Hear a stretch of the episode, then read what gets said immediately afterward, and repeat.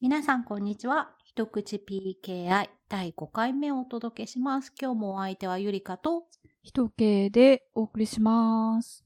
よろしくお願いします。よろしくお願いします。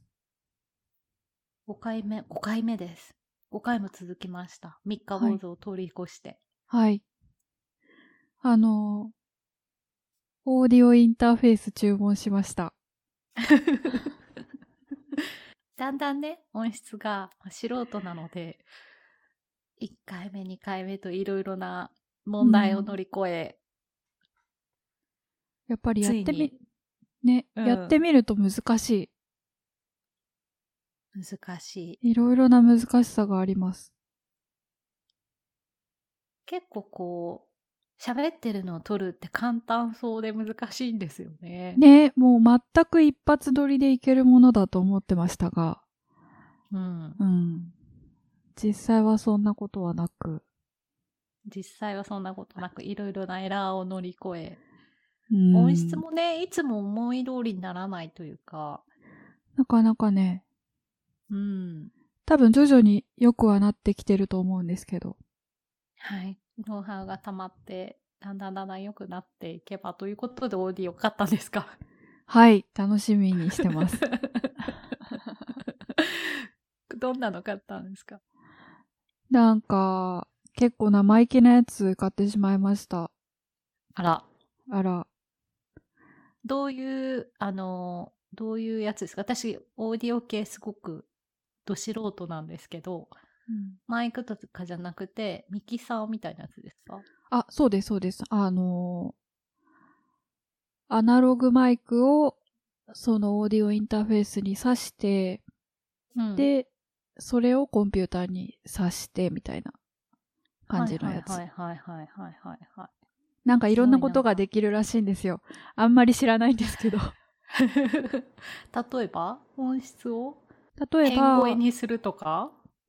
あ、多分そういうのはできないかなそういうのじゃないのか。えっと、マイクの音を大きめにとって、後で小さくするみたいなのが定石らしいんですけど、ほうほうほうまあそういうそのマイクの、マイクから受け入れる音量の調節ができたりとか、うん。あとはなんかコンプレッサーっていうものを、そのオーディオインターフェースでかけてからコンピューターに取り込むことによって、なんかいろいろ都合が良かったりするらしいです。うんん基本的には音質が良くなる。そうそう、後で編集とかもしやすくなるらしい。うーん。楽しみですね。うん。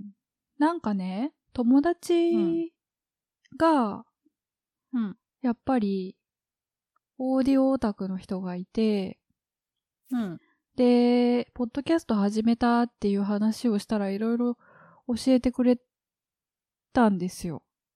ほうほうほうほう。なんかそれで、ちょっと自分もその気になってしまって、うーん。全然言葉もわからないところからのスタートですが、いいですね。ちょっと楽しくなってしまいました。楽しくなってきました。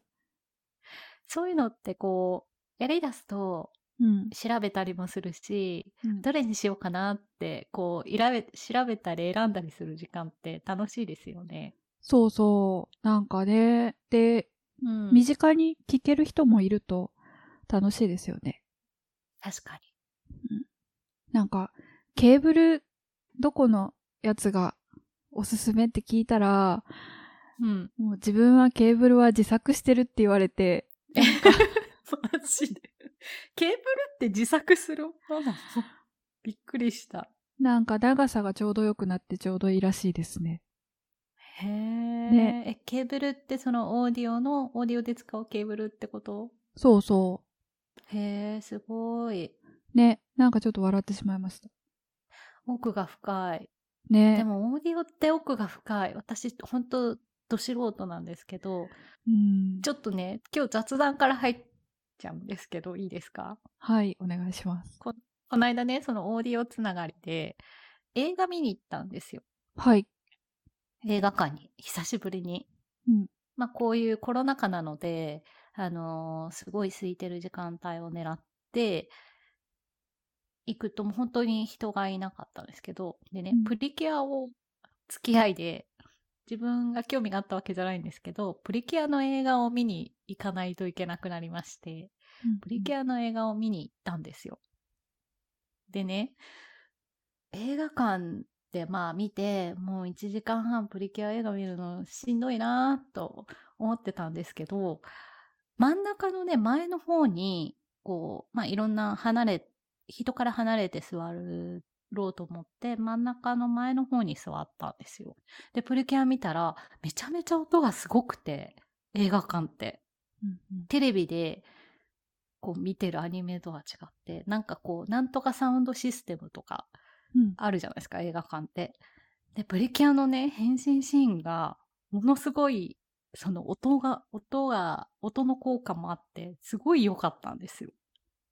すごいなんか感動しちゃって、プリキュアが変身してこう戦うのに、映画館すごい、この音すごいと思って、なんかあの、ドルビーサウンドみたいな。うんうん、だから、オーディオって奥が深いなぁと思って。で、その後ね、違う映画館に違う映画を見に行ったんです。それもアニメものだったんですけど、うん、見に行ったんですけど、その時ね、えっ、ー、と、ちょっと古めの映画館で、で、しかも、まあ、いろんな、あの、人を避けて座った関係で、後ろの端っこの方、壁際の端っこの方に座ったんですよ。隣がもう出口のドアみたいな。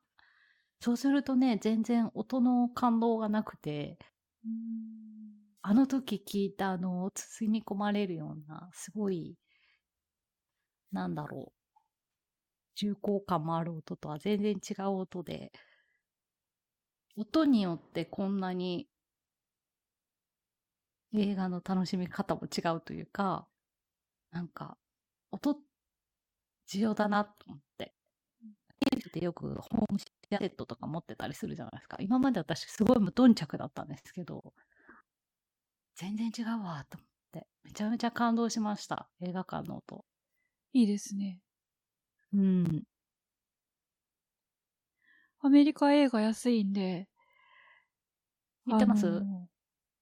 うん。日本にいた時はもうほとんど見る習慣なかったんですけど、うん、アメリカ来て5ドルとかで見られるんで、あと、私が住んでるところは、まあそれぐらいしか娯楽がないというのもあって、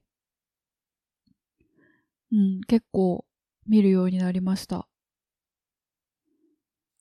アメリカの映画館も、あれなんですか？こう、なんとかサウンドを採用してますとか。あ、あるある。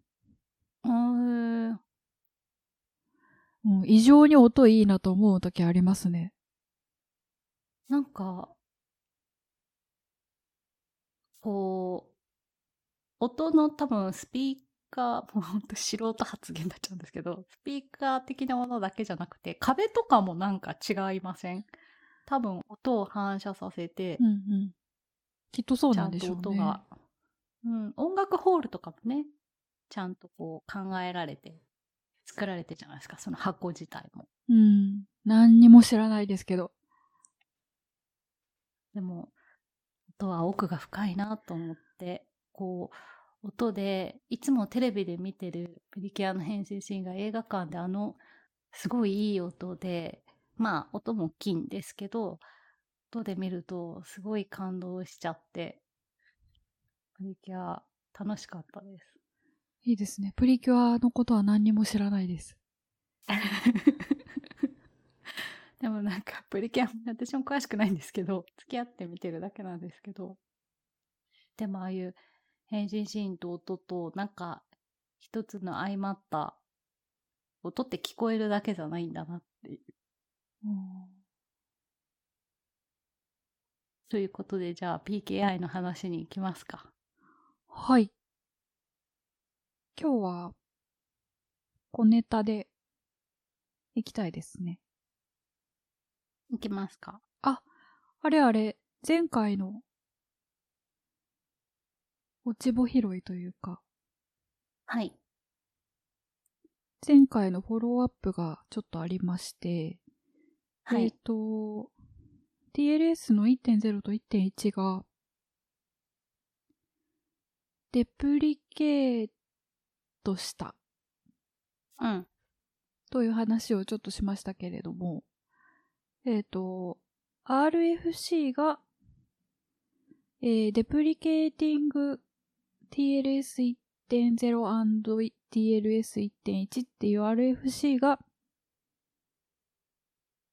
えー、2021年の3月に出たっていう感じのタイムラインなんですね。はい。はい。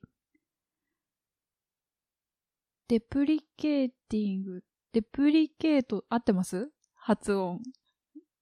deprecate って言うけど。 dep recate。そうですね。前回、なんて言ってましたっけ？あれ？そのアウトデーテッドって言った。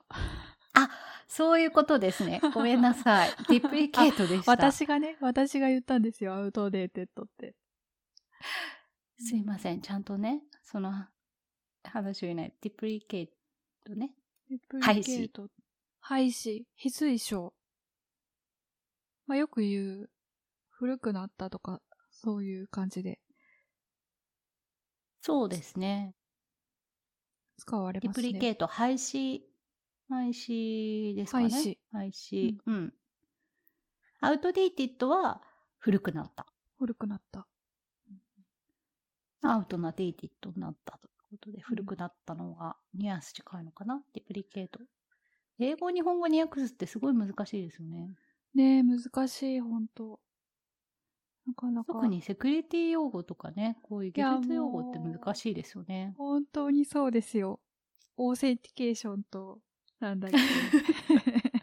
authentication 全部、全部認証になっちゃうっていうね。 credential とか certificate とかね。もうしょっちゅうしょっちゅう言ってますよ。あとその、 compromised とかね。 compromised ね、前回話しましたが。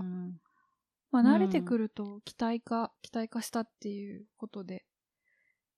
compromised って危殆化なんですか？日本語に訳すと。うん、 key compromised のことは鍵の危殆化って言ってましたね。あー、でもアカウントコンプロマイズドみたいな文脈で使われると、もうそれも侵害された？あ、侵害された。期待化。うん、期待化したって言っちゃうけど、同じ思い、話してる相手が同じ思いを持ってくれてるかどうかはわかんないです。あ、そうなんだ。難しいな。あの、コンプロマイズドって、あの、セキュリティインシデントの文脈だと、侵害されたって訳されてるのを多く見るんですけど。うんうん。まあ確かに。一理ありますね。キーコンプロマイズドは期待化だな。うん。アカウントコンプロマイズドも、うん。侵害されたっていうとなんか悪意を持って、こう、荒らされたみたいな感じですけど、例えば、うっかりしてて、鍵が開いてたみたいな状態でもね、うん、コンプロマイズドにはなるわけなんで。うんうんうんうん。難しいな。あの辺って、こう、まあ、例えば一つの一人の人とか、一つの組織では、学的統一されてると思うんですけど、こういうふうに使うっていう。あるいはこういうふうに訳すっていう感じで、なんとなく、あれ、あの、統一されてることが多いと思うんですけど、こう、話してる人同士で、そのコンセンサスが取れてる、同じに認識で取ってるかっていうとなかなか違う時ありますよね。うん。コンプロマイズドを何というふうに日本語で訳して使ってるかって人によってちょっと違う気がする時あります。例えばインシデント対応の時ってコンプロマイズドされたエクスポージャーだったブリーチされたブリーチされたねイントゥルージョンされたでこう厳密には多分違う状態のことを指してると思うんですけど、日本語で訳すと結構入り乱れてるとか、全部侵害になっちゃったりとか。うん。難しい。難しい。うん。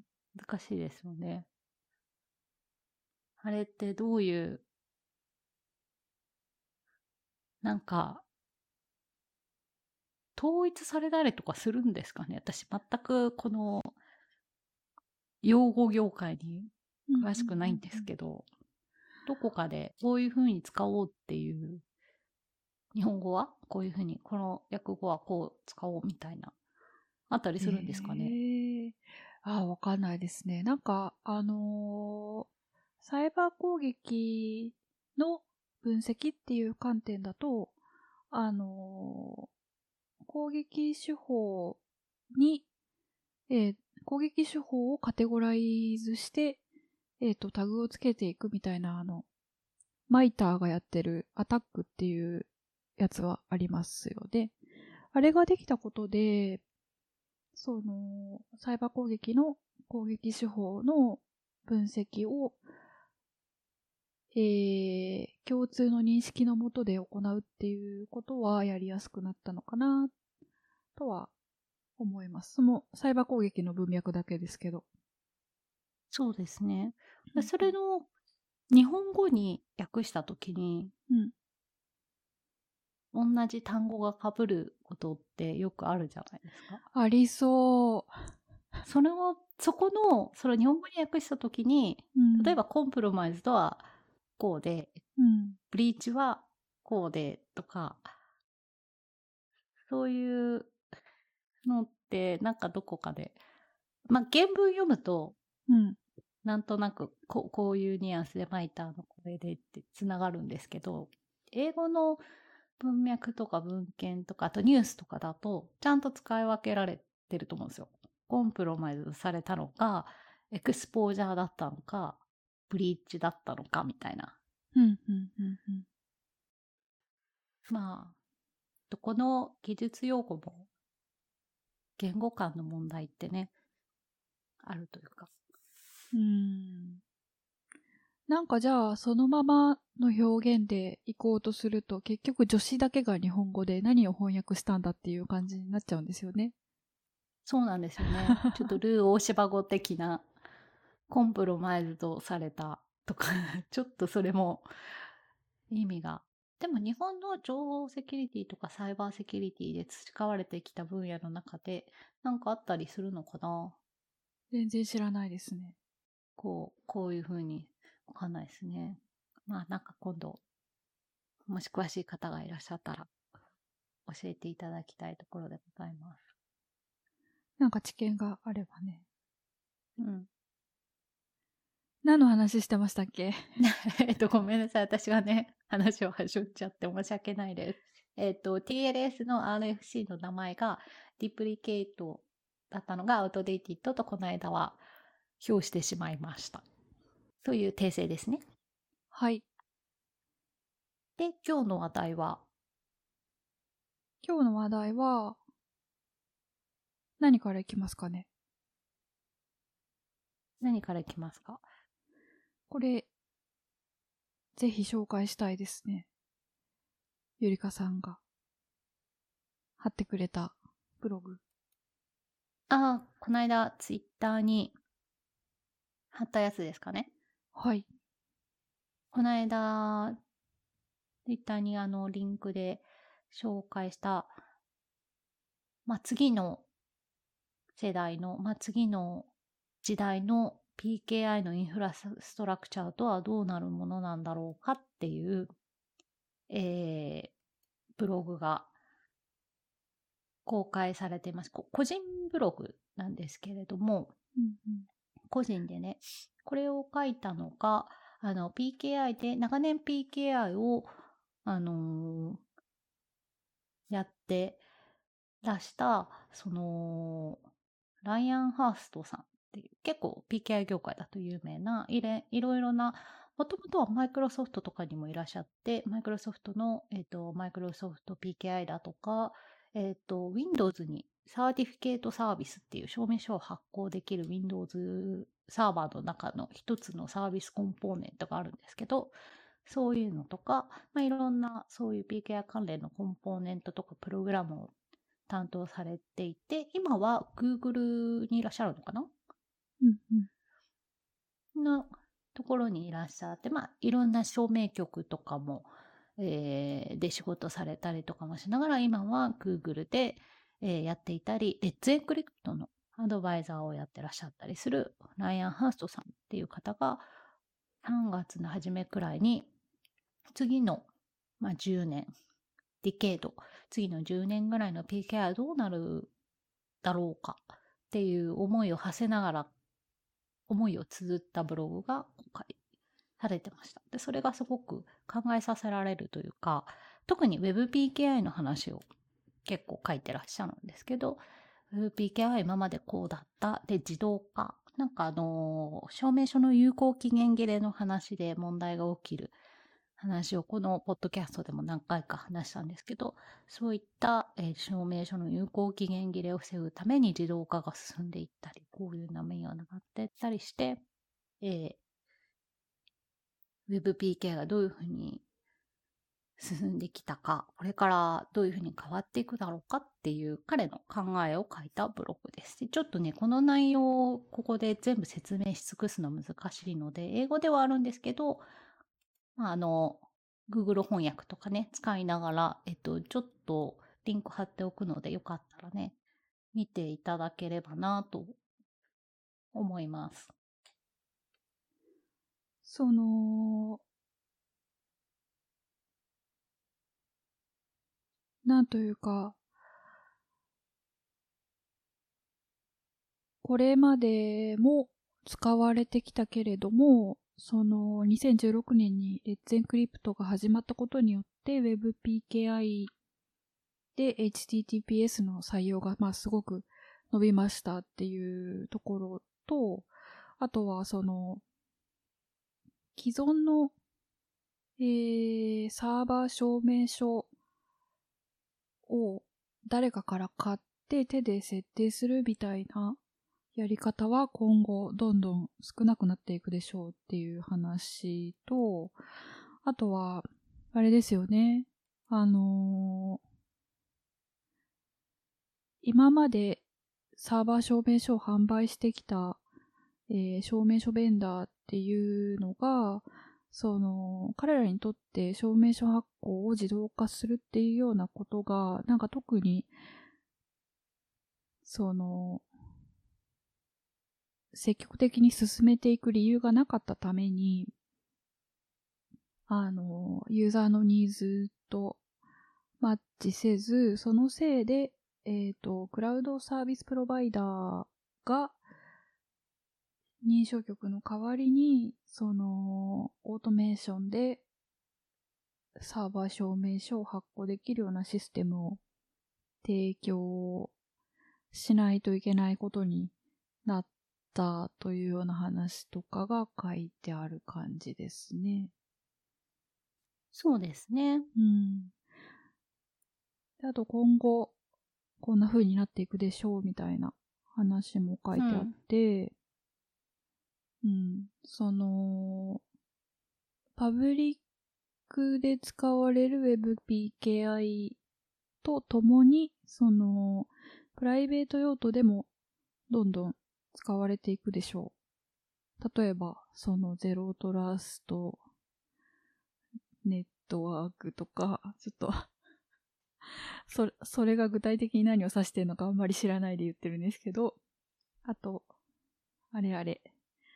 えっ、ー、と、もう一個ありますよね。流行りのキーワードなんだっけさあ。セキュア、セキュアアクセスサービスエッジ。それそれ そうですね。うん、これなんて発音するんですか？セキュアアクセスサービスエッジ、サーシー。SASE と書いて何と読むか。うん。なんて読むんでしょう。もうなんか知らない間にね、こういう用語が出てきて。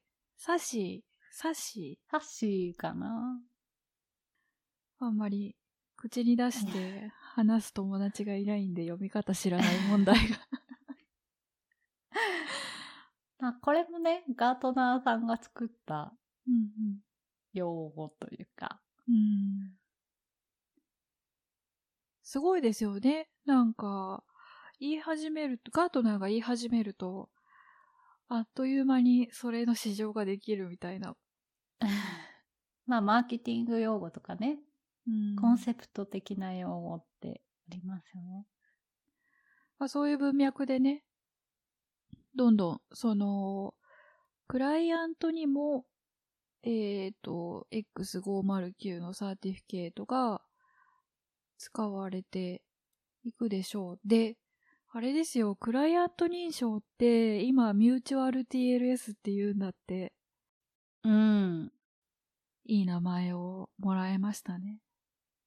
まあ、ミューチュアル TLS、そうですね、双方で、あれですよね。あの、ミューチュアル TLS、MTLS って、そうそうあの、双方が、えっ、ー、と、双方が TLS の認証証明書です。する。双方がする。証明書とは限らないか。双方がする。TLS においてクライアント認証もする。例えば、Web サーバーの HTTPS でクライアントがブラウザでアクセスしてるだけだと、ユーザーは別に何も認証してない、入手されてないんだけど、そこを例えばユーザー証明書とかを、ユーザー名、パスワードを入れて双方で認証すると、ミューチャル TLS、双方向 TLS になるってやつですね。なんか、単純にクライアント認証って言ってませんでした ?SSL クライアント認証って言ってたような気がする。T、そうですね。SSL、TLS におけるクライアント認証みたいな感じで言ってましたかね。ちょっと長いから MTLS の方が確かに。うんかも。私、この、このブログでも触れられてる。まあ、PKI ってもともとエンタープライズとかガバメントでどういうふうにそういう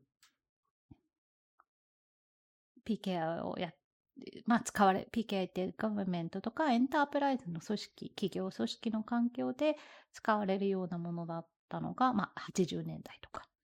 それが、まあ、WebPKI っていう、その、いわゆる管理された組織ではない、その不特定多数に発行して、互いに PKI を使って認証しようよっていう風になってったっていうことが、まあ、このブログにも書かれてるんですけど、なので、その、マネージドな環境で、いわゆる組織とか、えっ、ー、と、マネージドな環境で使われている PKI と、いわゆる HTTPS でウェブサイトにつなげてっていう WebPKI、広く一般的に不特定多数と接続している WebPKI ってちょっと違いますよねっていうところもこのブログでは一つ書かれていて、まあ確かに確かにそこは、うん、WebPKI っていうものと、例えば企業組織で端末管理とかのためとか、認証のために使われている PKI の自組織の PKI のインフラストラクチャーって、ちょっと違うものとして認識しないといけないよねっていうのはすごくいいポイントだなと。で、このブログでは、まあ、ライアンさん、元マイクロソフトだったこともあって、そのマイクロソフトで PKI サー Windows サーバーを使って PKI 環境を作る Microsoft AD Active Directory Certificate Service って名前に2008からなってるんですけど、それのことについて触れられてるんですけど、Windows サーバーを使って CA を立てて、組織内の PKI 環境を構築するってことが、いつからできてるのかな？サーバー2000ぐらいからできてる。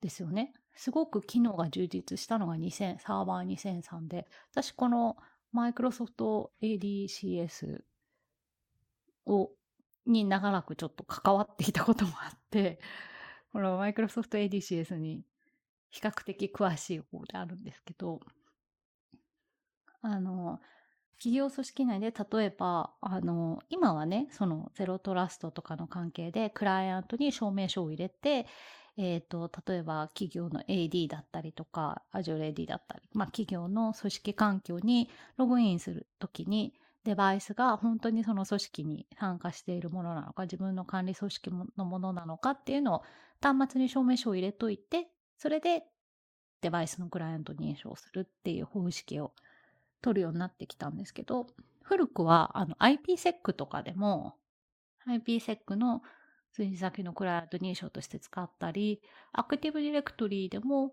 古くはそのドメイン内の端末に証明書を配ってユーザー名とパスワードの代わりに例えばスマートカード録音したりとか、クライアント、ユーザーが、えっと、証明書を使って AD に録音したりとか、そういうふうに使ってる企業さんとかも結構いらっしゃったんですよね。それがゼロトラストの広がりによって、えー、端末とかデバイスをこう管理したりするのに、えー、認証のために PKI を使って、まあ、証明書を配布してそれの認証を使って、えー、利用されるようにだんだんだんだん広がっていってますという文脈で書かれてるんですよね。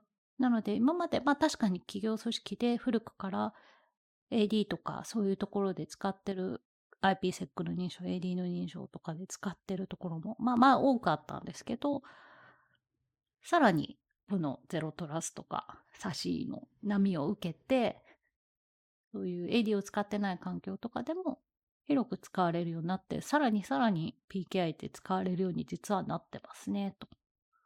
うん。いうところです。で、そうやって広く使っていくためには AD とか昔から IPsec で使われていた Windows サーバーでやってるのもそうなんですけど、証明書をいちいち手動で発行してクライアント端末に埋め込んでってやってたら、まあ、ものすごく大変なので、自動的に発行して自動的に更新してっていうのが管理組織内の中ではあったわけですけど、WebPKI の中でもそういう自動的に発行して証明書のライフサイクル管理マネジメントっていうのを、まあ、レッツエンクリプトがどんどんどんどん推し進めていきまして、まあそこに大きな波が来ていると。ちょっと面白いなって、そのレッツエンクリプトの文脈で書かれてたのが、レッツエンクリプト2016年に始まって、それまでは証明書って、まあ、市営局に行って買って手動で発行して、ウェブサイトのオーナーさんたちが自分のウェブサイトを HTTPS 化するためにつけるっていう感じだったのが、レッツエンクリプトは、まあ、全てのインターネット上の通信を暗号化していこうという試みのもとに、まあ、無償で発行するっていう試みを始めて、それで証明書の利用が始まって HTTPS 化するサイトが広まったと言われてるわけですよね。で、だ、それでも面白いなと思ったのが、2016年に始まった当初、まあ、そこまで自動化して証明書を発行して設定するっていうのが、そこまでまだなかった、始まった当初はなかった。時は、えっ、ー、と、世界中のウェブサイトの HTTPS 率、HTTPS 普及率っていうのは40%ぐらいで、で、年々、その増加率も2、3%ぐらいだったと。だから HTTPS 化していくサイトの増加率も2、3%、1年に2%から3%。だから2016年が40%で、2017年はえー、42%。まあ、緩やかに増加している状態だったんだけど、えっ、ー、と、自動化、証明書を自動で発行して、設定して、まあ、更新してというような、えー、プロトコルをレッツエンクリプトが実装してたところ、そこから年の増加率が10%ぐらい。毎年10%ぐらい増加するようになっていったと。うん、それのおかげで、えっ、ー、と、今は90%超えの HTTPS 率になっていると。なので、こう、 Let's Encrypt で無償で証明書が発行されて、まあ、誰でも HTTPS がウェブサイトのができるようになったんですよっていうだけじゃなくて、やっぱりその自動化して、手間をかけずに証明書を設置できて、更新でき個人できてっていうところがないと、こういう幅広い普及が、いくら Let's Encrypt ができたとして、 Let's Encrypt でも、そういう自動化の波があったから、ここ広まったんだなっていうところは面白いなというか、このブログで改めてハイライトされていて、ここはちょっと認識しておくべきところだなと。うん。思いました。大きく変わりましたよね、本当に。もうなんか、以前のことをうまく思い出せなくなっていますが。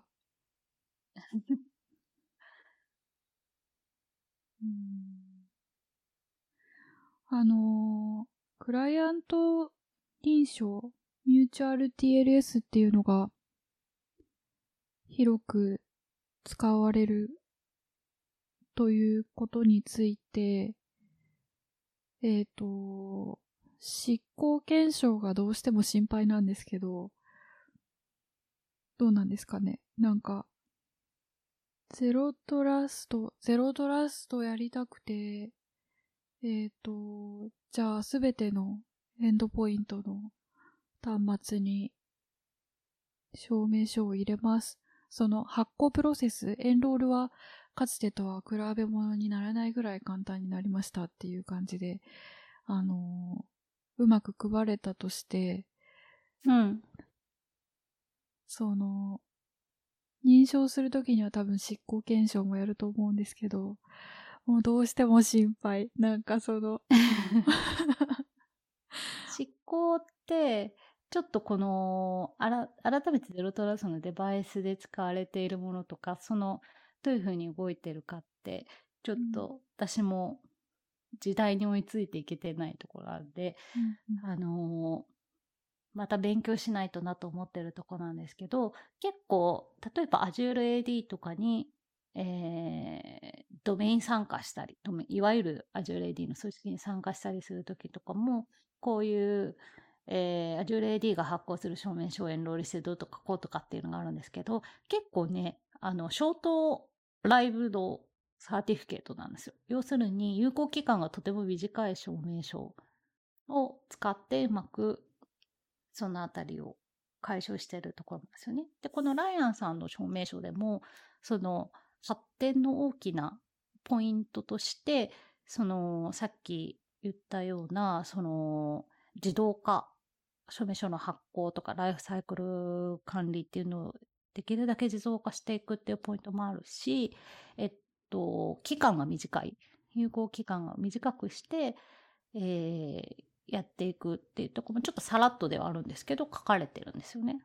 うんうん。だから昔の WebPKI で手動で発行して設定していたっていう、5年とかの有効期間で出てたと思うんですけど、クライアント証明書も、まあ1、2年とかで出てたと思うんですけど、そういうのってだいぶ様変わりしてるんじゃないかなと。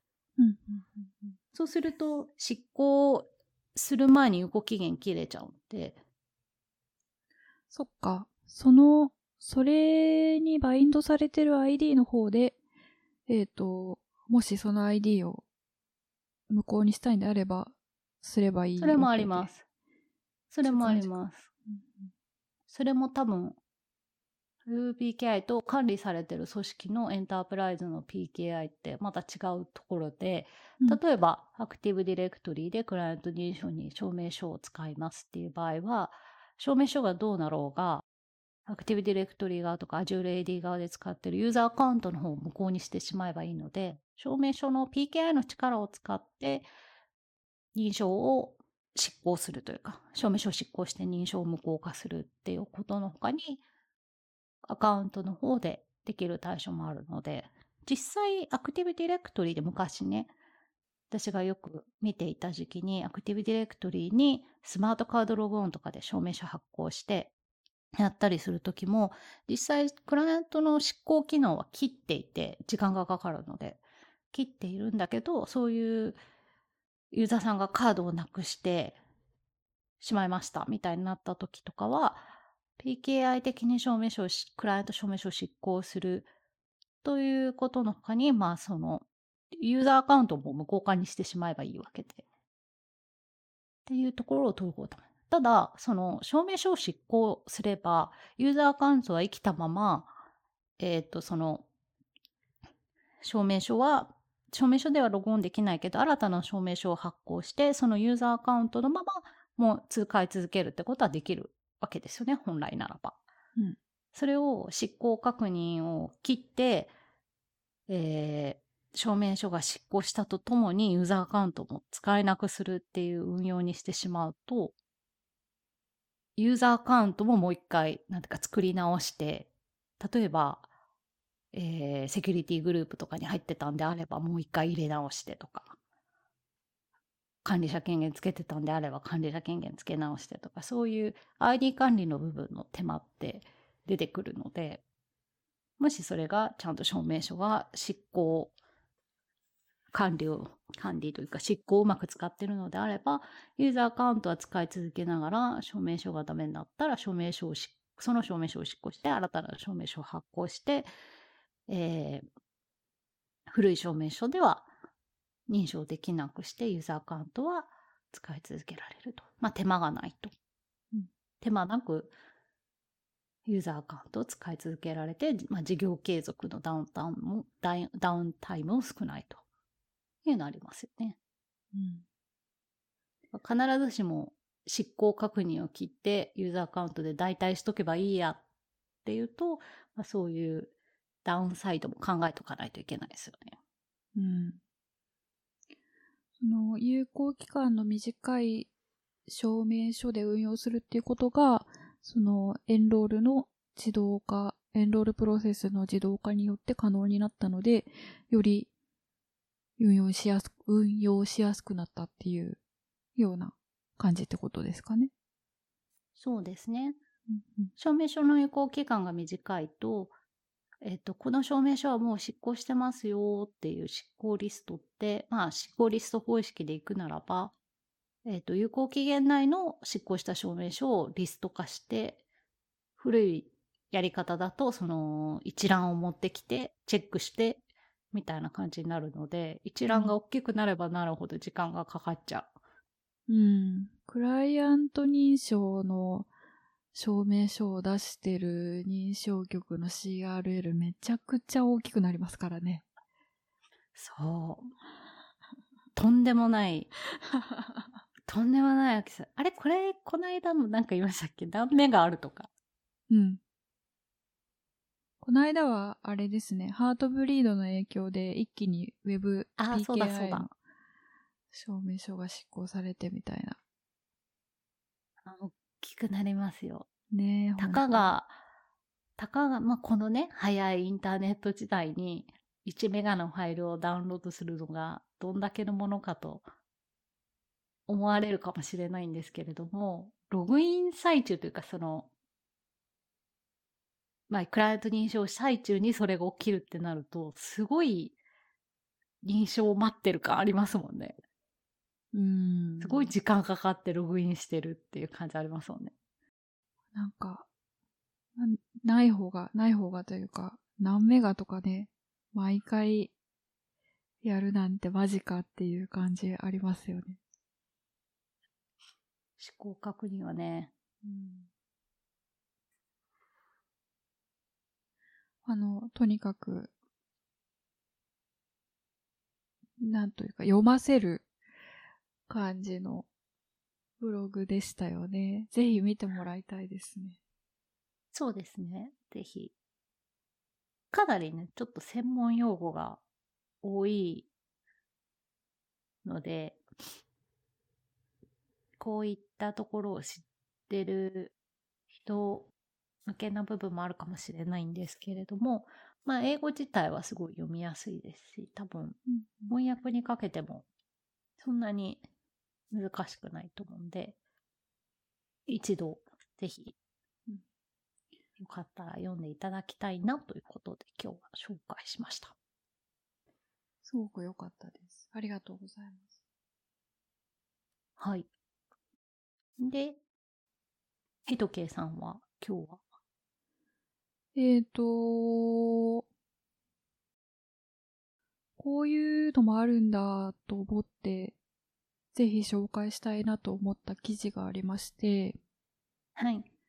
えっ、ー、と、リンク貼っとくんですけれども、あの、西村宗明さんという日本人のすごく、うん、積極的に活動されてるバグハンターの方がおられまして、えっ、ー、と、その方が2020年、2020年の年末に書かれた、えっ、ー、と、今年見つけた Firefox の脆弱性2020年っていう内容のブログの記事がありまして、えっ、ー、と、西村さんは Firefox のバグハントをすごくあの精力的にやっておられて、その中の、その西村さんが見つけられた2020年に見つけられた、えー、Firefox の脆弱性の中に、あのー、証明書検証が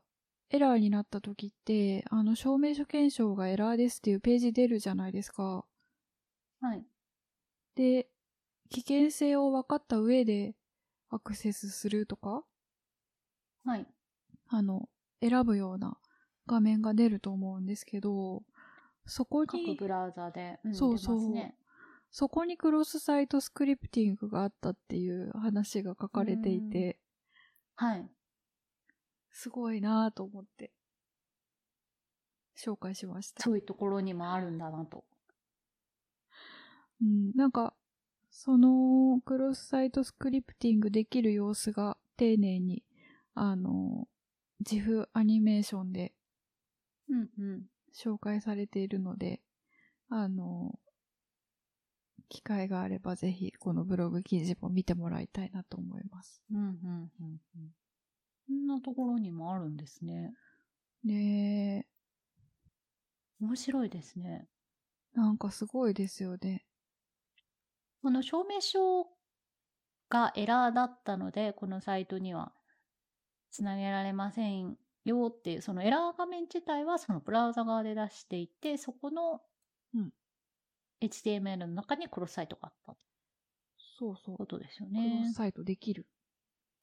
隙があったみたいな。またにアドレスバーに入れ、入れればできちゃうっていう感じの脆弱性だったみたいなんですけど。なるほど。あそこあれですね。厳密に言うと、その、さっきおっしゃったこの、このウェブサイトは提示された証明書に問題があるけど、それでもつなげるみたいな、そのボタン選ばしてしまうところのボタンの処理と関係してんのかな？えっ、ー、と、それでもアクセスしますかっていう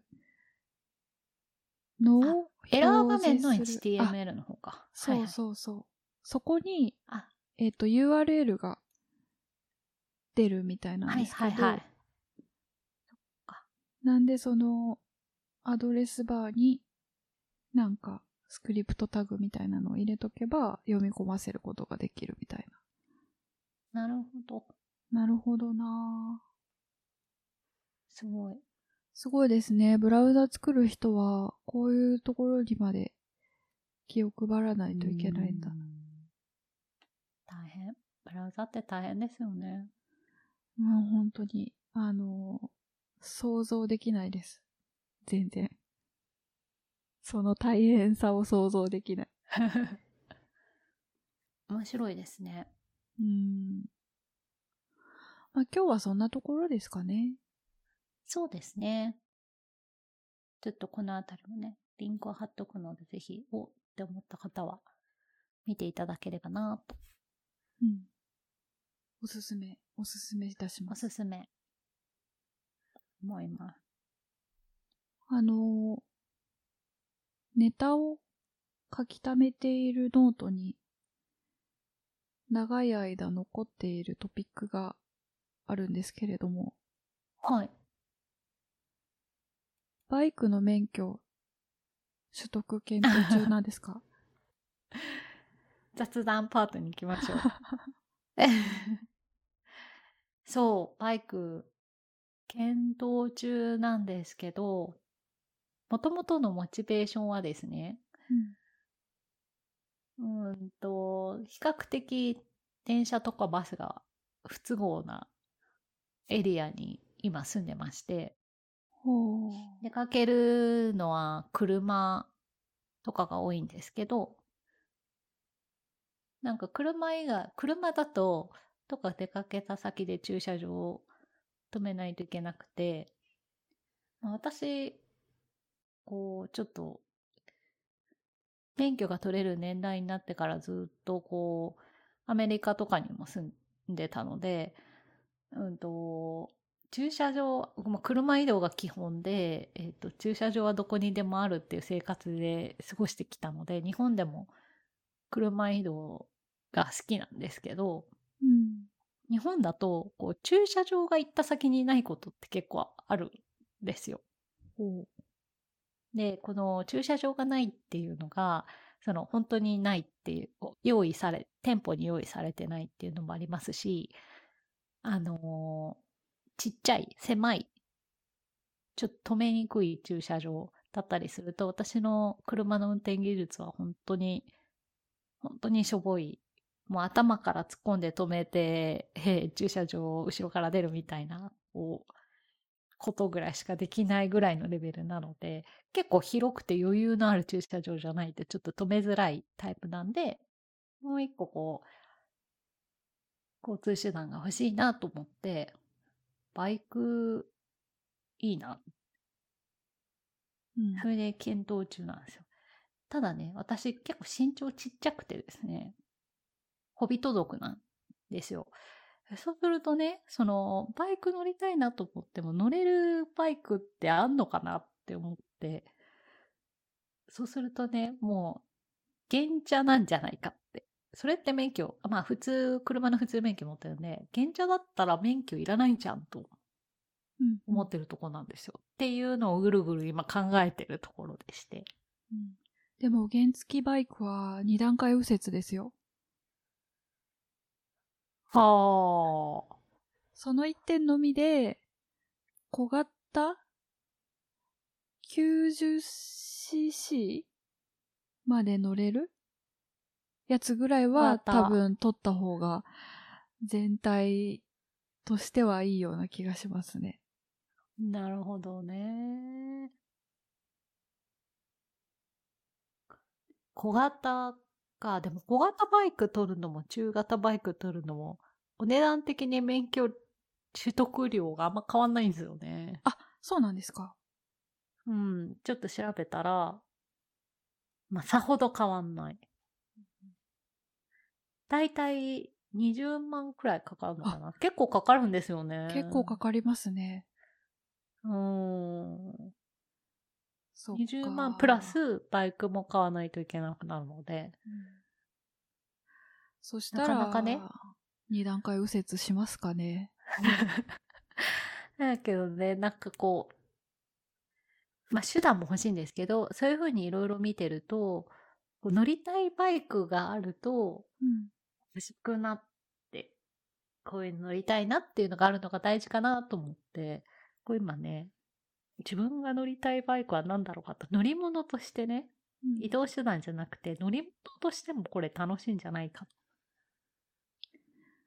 うん、どっちかっていうとなんかその実用目線でバイクを欲しいと思ってることに今驚きました。そうなんですよ、うん。実用目線だったんですよ。バイクが欲しいということについて、バイクに乗りたい以外の理由であることにちょっと驚きました。多くの方はね、バイクに乗りたいみたいな、うん、モチベーションから来ると思うんですけど、バイクに実用的な、うん。いろんな乗り物に乗ってみたいですよね。あ、それはあります。ね私ね、いろんな乗り物、乗り物は結構好きで、うん、船の免許も持ってるんですけど。すごい。船乗ってみたいです。一級、取ったんですよ。日本に帰ってきて、しばらくして、しかも、船の免許は私、小型船舶一級っていうのを持ってるんですけど、船の免許はですね、私一発試験で通った、取ったんですよ。お教習所的なものに行かなくて、試験予約して取るっていう。で、まあ、試験、その、えっ、ー、と、学習、えっ、ー、と、筆記か。筆記と実技があるんですけど、筆記は、まあ、あの、よく出てる問題集とか、前受けた人とかの意見を参考にしながら勉強して、実技は、なんかね、1000円ぐらいで小型船舶1級の試験はこんなんですみたいな、そういうブック本みたいなのが出てるので、それを見て勉強して、うんうん、で、その、海外に行った時に、ヨットとか結構乗ってたんですよ。で、プレジャーボートをちょっと運転させてもらえるような機会とかもあったので、うん、それでやってたこともあって、全くこう操作系統がわからないってわけではなかったんですけど、でも、船って運転が楽なので、もう進む、止まる、戻るみたいな。うんうん。なんか、急激に制動がかかる感じでもないかもしれない。イメージですけど。そう、運転したことない。ね。前に進ん、前に進んでて、バックに入れて、急に止まるってこと、急に止まるっていうか、まあ、ブレーキっぽく止まることはできるんですけど、まあちょっと、手前で止めると、惰性でスーッと進むみたいな。いいですね。羨ましい。うん。でもまあ、好きなのは、動力のないヨットとかの方が好きなんですけど、まあ、なんか、小型船舶級の免許持ってると、まあ何かと便利な時もあるかな。その、うんと、船をね、港に入れたりする時とか、いくらヨットといえども、こう、エンジンつけてる方が楽なので、個人的にちっちゃいし。のとかもあるので、まあ、持って取ったんですけど、まあそれと同じ感じでバイクの免許も、でもね、バイクの免許の一発試験っていうのもあるにはあるけど、すごく難しい。うん、難しそう乗ったことない素人にとってはすごく難しいということなので、うん、まあ、教習所に行こうかな。あの、私、中型免許持ってます。おいつ取ったんですか？えっ、ー、と、大人になってからですね。ほうほうほうほう。バイク自体も持ってたんですか？バイクいろいろ持ってたんですけど、今は持ってなくて、うん、うん、うん。うんと、ホンダの CB400 スーパーフォアっていうもう一番普通のやつ。うーん、それはあれですか？バイク乗りたい、これ乗りたいって感じで免許も取って。まあ、これ乗りたい。うん。そうなんですよ。あ、そうそう、最初ね、あの、うん、スクーター、ビッグスクーター乗ってたんですよ。PS250 っていう。で、それで、あの、山とかツーリング行ってたんですけど、やっぱ、ほうほうあの、一緒にツーリング行ってくれてた、その、バイク仲間の人たちは大型バイクに乗ってて、それで、やっぱ 250cc のスクーターだともうついていくとかそういう話じゃないんですよね、なんか。なるほど。うん、で、それで。速さは違うってことですか？速さも違うし、加速も違うし、その、ちょっとでも上り坂になってると、もう全然ダメで。はあ。うん。まあそもそも、その PS250 はそういう坂を登ったり山を登ったりするバイクではないので。なるほど。なんで、なんかね、もうちょっと大きいやつに乗りたいなと思って、うんうんうんうん、えっ、ー、と、川崎の ZRX2 ってやつと、うん。えー、ホンダの CB400 スーパーフォアっていうやつに乗ってました。で、私も結構背が小さいので、うん。あの、アジャストできるところはアアジャストして、アジャストするってどういうアジャストなんですか？シートを背が低い人用のやつに変えるとかはできるみたいですね。はあ、なるほど。へえ。そうか、じゃあ背がちっちゃくても乗れる中型くらいのバイクうんだ。ったら、400cc だったら、うんうん。うんなんかまあ、大型バイクも乗れるっちゃ乗れるということで、事例はたくさんあるみたいなんですけど、でもやっぱ正直、なんて言うんでしょう、加速の時とか、えっ、と、上半身が風を受けるって言うと変ですけど、うん。やっぱね、あの、上半身を持っていかれてちょっと危ないみたいになることは確かにあって、うーん。体がちっちゃくて軽いと、加速し、大型バイクで加速すると持ってかれちゃう。大型というか、まあ、400でも、でうんなんていうのかな、やっぱ腕も短いし上半身も短いじゃないですか。はい。だから、多分、その、もともと想定してるような姿勢とは多分ちょっと違う姿勢で乗ることになるんじゃないですかなるほどね。うん、なるほどね。うんなんでまあ結構加速最初、その止まってる状態からスタートするのが結構大変だった思い出ありますね。なるほど。なるほど。いいな。でもその話を聞くとうん欲しくなってくるな。しかも今、あの、日本ってちょっと春になりまして、はい。いいツーリングというか、ドライブというか、ねいいお出かけのシーズンで乗って出かけたくなるな、でもね、どうしよっかな。どうやって撮ろうかな。教習所、今ならね、結構、外出も少ないし、教習所に行く時間をこう、作りやすいというか、結構こう、急な外出の用事とかもあんまないし。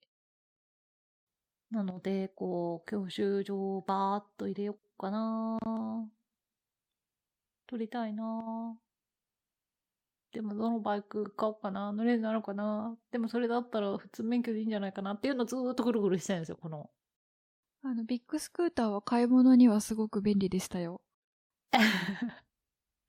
いっぱい荷物入るしね。でもそれだったら車で行きゃいいかなうん。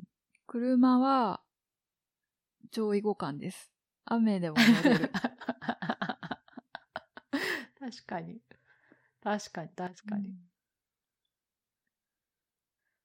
ちょっとね、買い物。それか、その、大きいスーパーとか、そういう荷物が大量の時って、まあいい、車で行きゃいいんですけど、ちっちゃい最近ね、パン屋さん巡ったりとかするのが最近好きなんですよ。ちょっと遠めのパン屋さんって。そう言って、そういう近くって、駐車場があんまりなくてですね、まあ、自転車で行って店の前の駐輪場に止めたりとか、バイクとかの方があるのかなと思ったんですけど、バイクの方がないのかな逆に。止めるとこ。うーん。難しい、場所によるかな。その、もともとツーリングの人が立ち寄るような場所にあれば止めやすいと思うんですけどね。はいはいはいはい。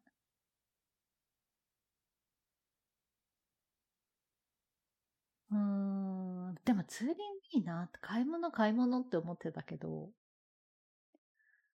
ツーリングに行くっていうの、いいですね。道の駅とかに行くと、たまに、こうね、ツーリングの集団の方とかがいらっしゃったりとか。うんツーリング楽しいです。ツーリングってやっぱこう、あれですか？あったかいシーズンに乗り物としていくっていうのが楽しい感じですか？そうですね。乗り物に乗ってる感じ。うん、車と違うのは、やっぱり、風がね、うん、ななんて言うんでしょう。生身なんで。うんうんうんうん。うん、もちろん危険もあるけど、そのなんか生身で、自然の中を走る体験は、うん、何者にも変え難いバイクに乗ってこそ楽しいっていうのはあるけど、どね、うん、でもやっぱこけたりするとね、その時に負う傷は一生ものなんで、なるほど。うん、なんとも言えないですね。うん。でもその自然の風を感じながら走るって、私もヨットに乗ってるとすごい感じるので、あれはすごい楽しいですよね。ヨットの方が安全な気がするなうーん。まあヨットもね、転覆したりとか、落ちたりとか することありますからね。まあ、人が操作してるやつに重りとして乗るというのが一番楽っちゃ楽かもしれない。しかも大きめの。私結構ちっちゃめの、あの、いわゆるこう、豪華客、豪華客船っていうかこう、お金持ちの皆さんが、こう、大きなクルーザーヨットみたいな感じで乗ってるっていうよりも、ほんとちっちゃい、ディンギーみたいなタイプのやつのが好きなんですけど、でもすごい楽しいんですよね。よくこう、リゾートとかのホテルとか行くと、こう、こう海岸とか浜辺で、ちょっといろんな海のものを貸し出してたりする時あるじゃないですか。うん。そこにたまにホテルによってはディンギー貸し出してたりしますけどね。一人乗り用のヨットみたいな。ああ、一人のやつのことをリンギーって言うんですか？あ、そうですね。ちっちゃい一人か二人乗り用の、ちっちゃい、リンギー。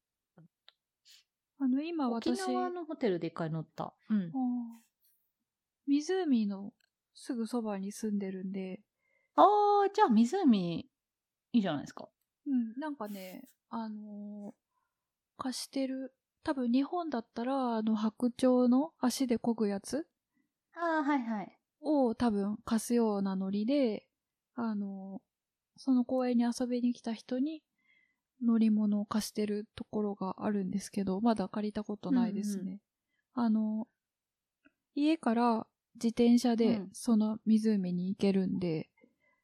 うん、ああ、じゃあ、あったかいシーズンだったらぜひ行って借りてみてください。うん、でもなんかその、楽しいですよ。湖行くときは、自分の自転車を持ってて、で、財布とか持ってないんで、うん。なんかじゃあ、あ、よ、で、その湖の周りを走って、その、自転車で長距離走れるようになりたいと思って練習してるんですけど、なんか、うん、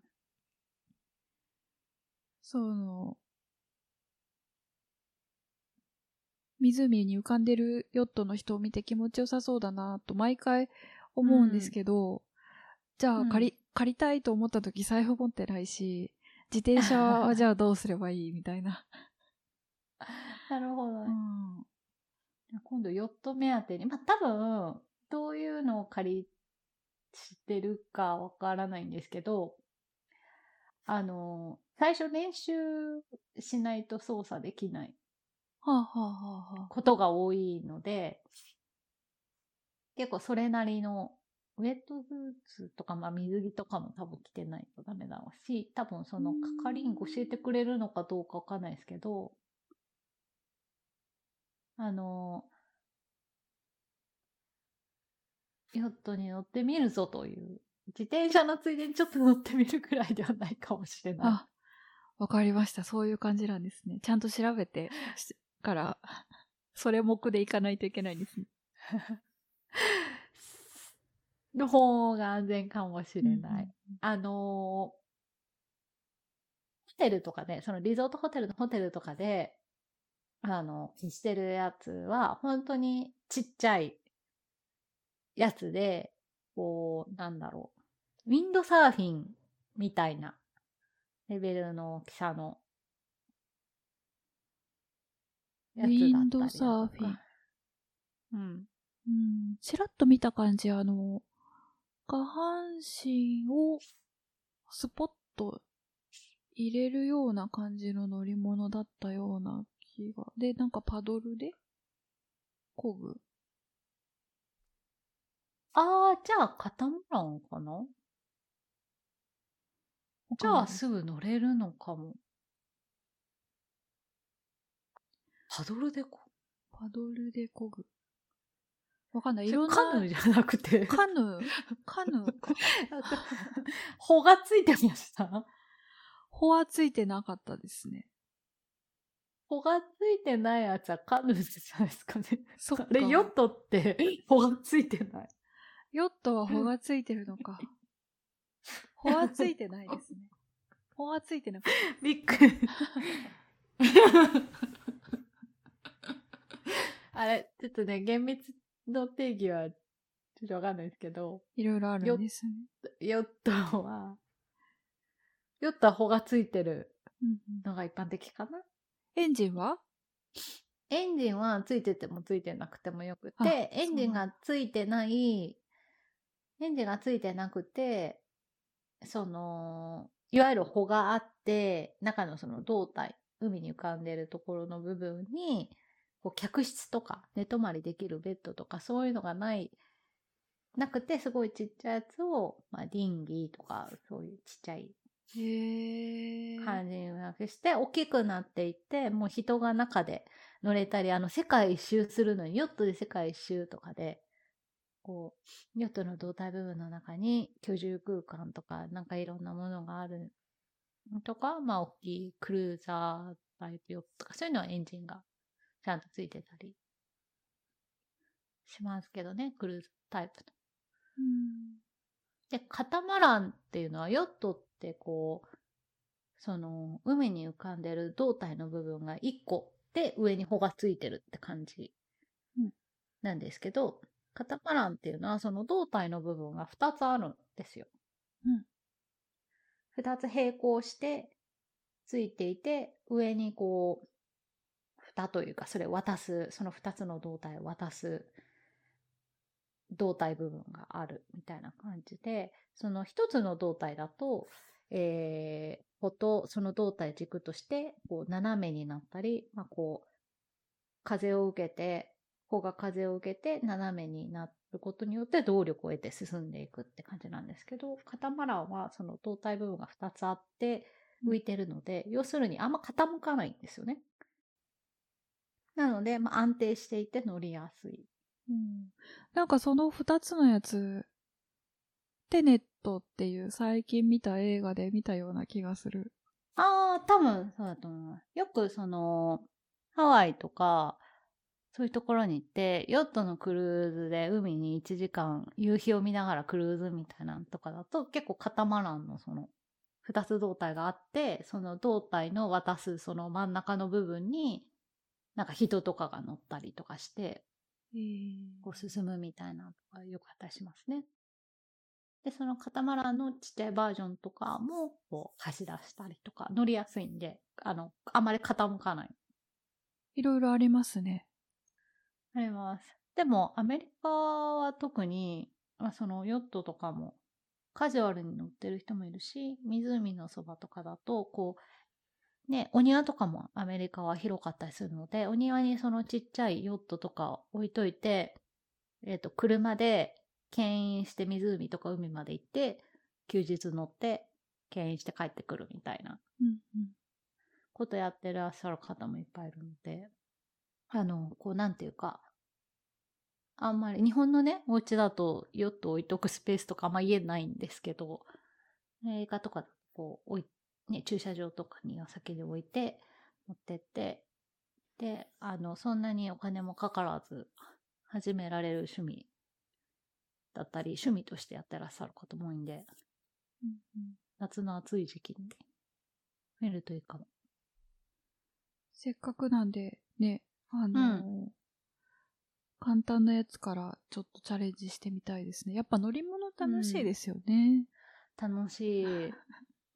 多分誰かね、そのお友達とか、誰かしらなんか周りの人やってる人、うん、そんな気もしてきた。多分。うん、私も、アメリカのチームメイト、アメリカ在住のチームメンバーとかも結構持って、持ってる。シアトル付近ってね、またヨットあったりとかするので、アメリカ在住のメンバーにも結構ちらほら、ああ、ちっちゃい林牛持って、たまに引いて湖行ってるよ、みたいな。うんうんちっちゃいヨットならほんとそれこそ10万かからず買えるやつとかもあるし、中古とかでもね、あるし。おすすめです。うん。いいですね。うん。いいですね。こう、暖かくなると、ね、遊ぶものも増えるし、お外にも出たくなるし。水に入ってもうん。大丈夫だし。水に入りたい。水浴びしたい。水には入りたいけど、でもあの湖に入りたいかっていうと、入るにはちょっと汚いんだよな。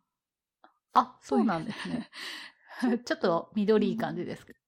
ちょっと、泥、泥っぽい感じですね。まあ、場所に。湖の中でも場所によるっぽいけど、うん。まあでも水辺に行くとやっぱすごい気持ちよくて、うん。うん。あの、ロードバイクで走っててもすごく楽しいですね。うん。だ将来、その、年を取ったら、こう、片方が、家をね、片方が海とか湾岸に面していて、うん。船を横付けできる家みたいなよく海外あるじゃないですか。はい。あれ、ああいうのに住みたい。いいですね。昔、その、住んでた時に、友達、お友達とか言ったらちょっとおこがましいんですけど、なんかその、親しくしてもらった、あのー年配のご家族の友達とかが、そういう家に住んでいて、ヨットで横付けして、まあ、あるいはプレザーボートで横付けして、そっちからもお家に入れるし、道路がもう、からも玄関はちゃんとあるみたいな、ああいうお家に住んでいて、海岸線沿いにそういうお家がいっぱい、入り江か？入り江とかにそういうお家がなかって、別に高級住宅街ってわけじゃないんですけど、そういう、アメリカってよく田舎側のそういう海沿いとかだと、たまに海とか川沿いだとそういうのがあったりするじゃないですか。うん。湖沿いとか。いいなぁと思って。まあ湖沿いがいいかな。海だとやっぱりね、塩害が、そうそう、円でね、ついちゃったりするから、潮がね、うん。いいなぁ海行きたい。海行きたいです。いつか一緒に行けるチャンスあるといいですね。ね、レジャーで。日本に帰ってくるか、日本に帰ってくるか、こっちが行くか。うん。テキサス私行ったことないんですよね。ぜひ来てもらいたいです。もう、うん。多分楽しめると思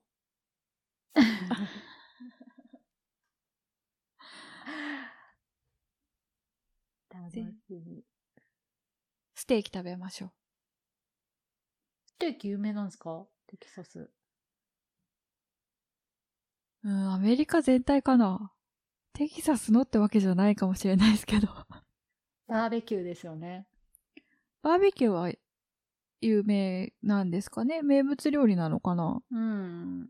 バーベキュー大会とかよくやってるし、うんあの、コンテストみたいなのもやってるじゃないですか。